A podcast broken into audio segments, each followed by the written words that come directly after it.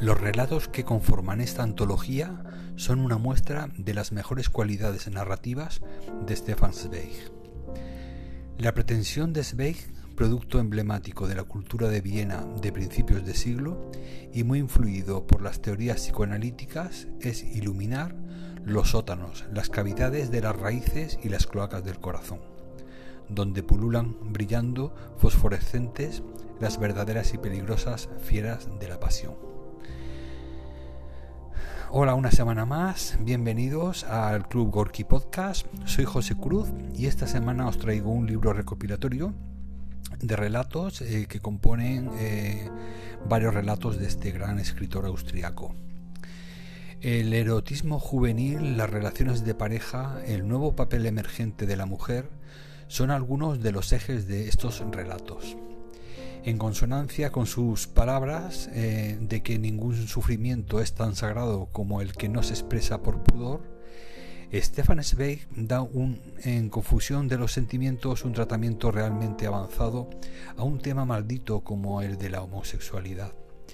No solo expone con notable sinceridad y humanidad la relación homoerótica entre un profesor y su alumno, sino que también esboza en el personaje de la mujer de este profesor un retrato moderno de mujer independiente e inteligente. Este volumen recoge también otra vertiente de Zweig, la que se deriva de la Primera Guerra Mundial y sus consecuencias, que marcaron profundamente al autor e hicieron que se abriera a nuevos temas y nuevos personajes, gentes sencillas y vapuleadas por la guerra y la inflación de los años 20 como el entrañable, el entrañable personaje central de Mendel, el de los libros, o el no menos amable coleccionista imaginario y quijotesco de la colección invisible.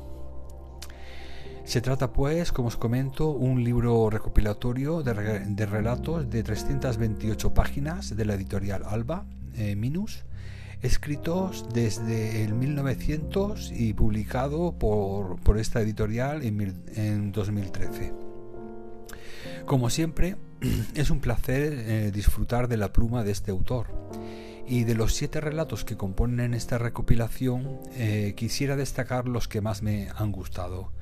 Que son, bueno, son cinco. Lo que pasa es que eh, voy a comentar tres porque Angustia, que es miedo, ya lo reseñaré en otra ocasión.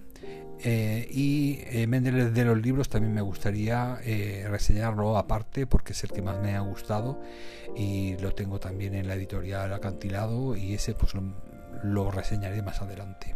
Por lo tanto, son tres los relatos que os voy a reseñar. La estrella sobre el bosque sería la primera que me ha gustado muchísimo. El segundo de los relatos. Eh, tiene un carácter casi onírico, consiguiendo transmitir belleza hasta la crudeza. En este relato, la estrella del bosque es aquello que anhelas y que veneras hasta el final. Es casi una vida en sí, muy completa, muy real y en parte dolorosa. Me recuerda al deseo de una vida, al silencio de la soledad dentro de un alma que, sufriendo, ha construido una ilusión en un segundo, lo que cambia toda su realidad. Es decir, como algo ajeno a nosotros puede hacer que veamos la vida de una manera maravillosa o por el contrario muy negativa. La forma que tiene el autor de ir descubriendo eh, el ambiente que rodea al personaje es increíble te lleva del júbilo a la angustia. La metáfora de ese bosque, en ese cielo abierto lleno de estrellas y el silencio roto por el tren, es magnífica. El segundo relato que quiero reseñar y que me parece muy muy importante es Historia en la penumbra.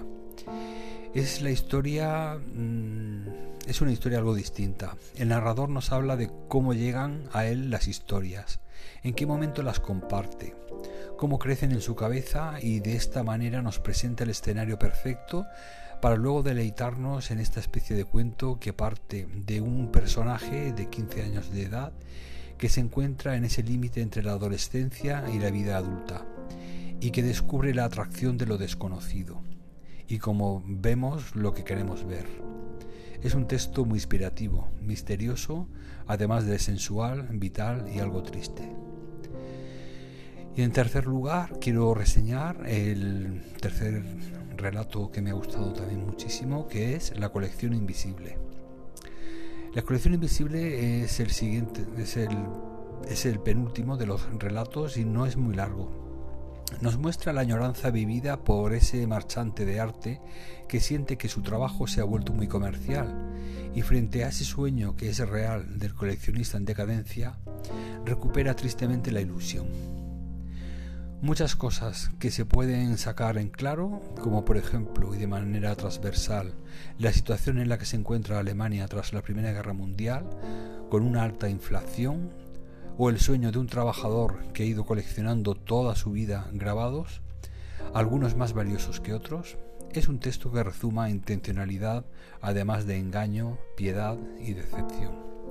Y sobre todo, mi favorito, Mendel, el de los libros. En resumen, un maravilloso libro eh, de muy recomendada lectura.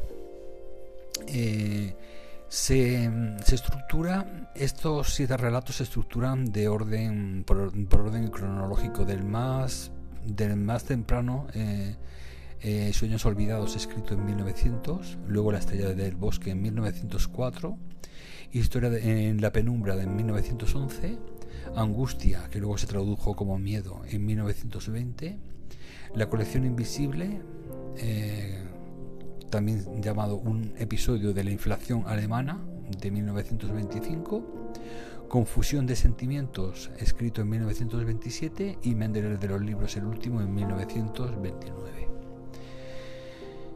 Pues este volumen compone una selección de estas siete narraciones cortas eh, aunque con ambientaciones y protagonistas muy diferentes, todas ellas coinciden en el tratamiento psicológico del tema argumental. La obra es una muestra tan expresiva como bien elegida de los rasgos que definen la producción de Stefan Zweig, nacido en 1881 y fallecido en 1942. La exquisitez del estilo, la cuidada elaboración de la atmósfera emocional y material que rodea a los personajes y la capacidad de comprender y comunicar los impulsos alegres y tristes más profundos del alma humana han convertido sus libros en grandes clásicos de la literatura en alemán del siglo XX. El conjunto, favorecido por una inteligente traducción, compone una excelente elección de buena literatura y un sugerente cuadro de época, donde la elegancia externa no oculta realidades como la homosexualidad, o amargos dolores como la ruina económica, pero tampoco los exhibe de modo agresivo. A escala reducida, estos relatos participan de tales características, aun cuando los más juveniles lo hagan en menor medida que aquellos que fueron escritos años después. Es por ello que este libro recopilatorio eh, lo he puntuado con un 4 sobre 5 en Goodreads y me parece pues una maravillosa experiencia que creo que no debéis de, dejar pasar. Primero para los que no lo conocen y segundo pues para los que queremos completar todos los relatos que este hombre pues escribió a lo largo de su vida. Y bueno, para finalizar quiero eh, volver a agradecer el, la gran acogida que, nuestro podcast tiene en los cinco países después de España, donde más suscriptores tenemos, que es Estados Unidos, México, Argentina, Reino Unido y Brasil. Y los nuevos países donde está aumentando también los, los suscriptores, que son Chile, Colombia, Alemania, Perú y Bosnia-Herzegovina. También reseñar que bueno, que tengo que agradecer muchísimo el aumento de oyentes en la plataforma de Spotify. Y por último, recordaros que mm, tenéis que suscribiros a, mi nuevo canal de YouTube, Descubriendo Libros con José Cruz. Y si queréis seguirme en mi faceta de escritor, con mis dos novelas escritas por el momento, podéis visitar mi página web josecruz.online. Y nada más por esta semana. Eh, queridos lectores, espero que os haya gustado esta reseña que os he traído y que creo que es muy interesante para la época de, de, acogimiento y, y, de frío que está haciendo. Así que bueno, eh, deseo que leáis mucho, que sigáis pasando una semana estupenda y que bueno, que en vuestros respectivos países eh, la pandemia esté reduciéndose poquito a poco y haciendo mejorar la, la vida cotidiana. Muchas gracias de nuevo por estar ahí y un gran abrazo. Hasta la semana que viene.